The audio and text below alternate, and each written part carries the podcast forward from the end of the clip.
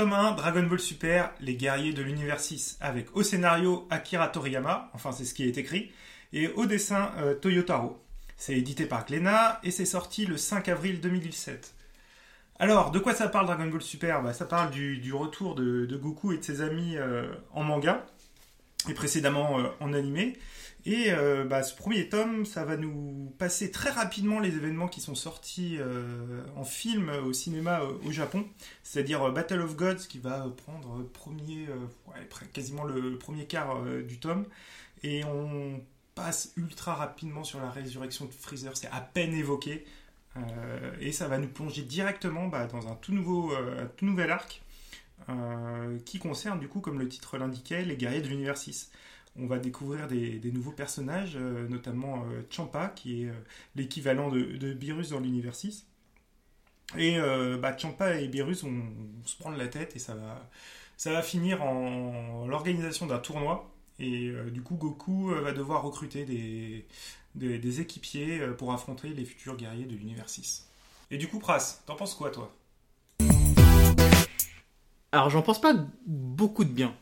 Euh, surtout parce que euh, t'as parlé de Champa, mais en fait, c'est quand tu, tu commences Dragon Ball Super par le manga, tu comprends même pas qui est Beerus en vrai. Donc, euh, que tu découvres Champa, oui, d'accord. Si t'as vu les films, c'est bien.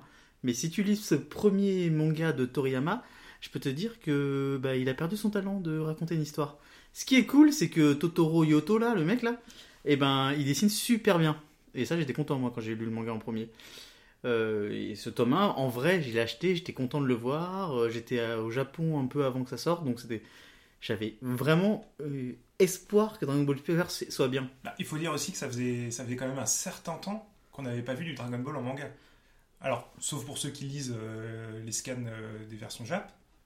Mais sinon, Sinon, c'est vrai qu'on ne Yeah. trouve pas de, de contenu. Et, et là, j'ai envie de te dire, c'est faux. Il y avait tous les trucs multiverses là, les, les univers parallèles, tout ça, c'était rigolo à lire. Et là, on s'était dit, ah, Toriyama il revient et ça va être trop bien. Et en plus, c'est canonique.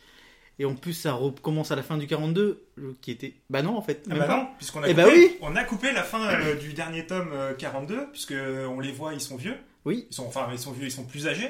Euh, Il y a notamment euh, Pan, euh, la fille euh, de Gohan, qui Ouais. pour l'instant Et bébé. est, est un, est un bébé. Ah oui, dans Super, elle n'existe pas encore, je crois. Ah si, si, elle existe. Elle est un bébé. Dans le C'est tome un 1. bébé, ouais. Ok. C'est euh, Bra, la fille de Vegeta, qui, Qui existe pas encore. qui est encore dans le ventre de Ouais. Bulma. Et euh, Oob aussi, un des personnages que je préfère et Oui. qui a été vraiment écarté. Donc euh, non, moi je... euh, Il y, a deux- il y a eu deux pras. Il y a celui qui a aimé Super quand c'est sorti et qui a ado- adoré le lire un en voyant les dessins et être comme un gamin. Et il y a le euh, six mois après là, qui, qui se lance dans un podcast de manga et qui sait que c'est de la merde. Dragon Ball Super. Parce que c'est raconté avec euh, des gros doigts. Ouais, mais là, on c'est- parle du tome 1. Et déjà, dans le tome 1, en fait, il y a les prémices de, de- de tous les problèmes qui vont apparaître oui, dans les tomes c'est ça. d'après. Mais on le voit pas. Il n'y a pas de structure de narration. En fait. Oui, alors voilà, il y a c'est des ça. persos qui apparaissent comme ça. Et j'ai adoré comment t'as résumé le, le Freezer dans, dans le tome 1. C'est genre euh, deux images. Oui. On a dû les chercher là tout à l'heure euh, Ouais. préparant l'émission pour savoir. Putain, mais ils en parlent, mais oui, regarde, il y a deux images. C'est une, c'est une bulle. Une bulle, voilà. bulle Golden. Freezer, le, le, le méchant le plus charismatique de Dragon Ball Z, il est dans une bulle. Et puis, euh, une transformation de Golden que si tu n'as pas vu les, les films, tu Tu sais pas ce que c'est. Et voilà. Donc, c'est pas un bon tome. C'est clairement pas quelque chose que je. Voilà, ça fait plaisir parce que on y retourne, mais il y a un petit goût de. C'est joli. euh, Qu'est-ce que c'est Ouais. Pourquoi Comment Bon. Ok. Et toi, tu crois que tu vas continuer? Ouais, je vais continuer quand même. Je vais continuer parce que je sais ce qui se passe après. et Je sais qu'il y a des bonnes euh, choses puisque on, a les animés qui, qui vont plus loin. Mais je me dis, il va falloir, falloir vraiment se, que Toriyama euh, sur le scénario, euh, il creuse un peu plus, quoi, parce que c'est vraiment léger. alors, euh, alors- Ah oui, alors- et moi, Et oui, j'ai toi, continué, pardon merci Oui. Moi, euh, j'ai continué jusqu'au tome 4 et on m'avait dit que le tome 4 était cool et c'est nul. Voilà, je, je peux vous dire que je vais arrêter complètement Ball Super. Je ne vais même plus les acheter, donc euh, vous me raconterez vous aussi, c'est bien. Parce que euh, moi, je préfère regarder euh, quand Toriyama savait dessiner et raconter une histoire. C'était vachement bien avant.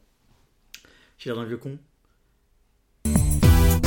Merci beaucoup de nous avoir écoutés. Abonnez-vous. Et euh, si vous voulez débattre, vous pouvez nous retrouver sur les réseaux sociaux. Bah, Thomas, on peut se retrouver sur quoi? Du coup, sur Twitter, Atomix. et moi, Adpraska sur Twitter. Donc n'hésitez pas à nous dire si vous trouvez Dragon Ball super, je vous jugerai pas, un peu.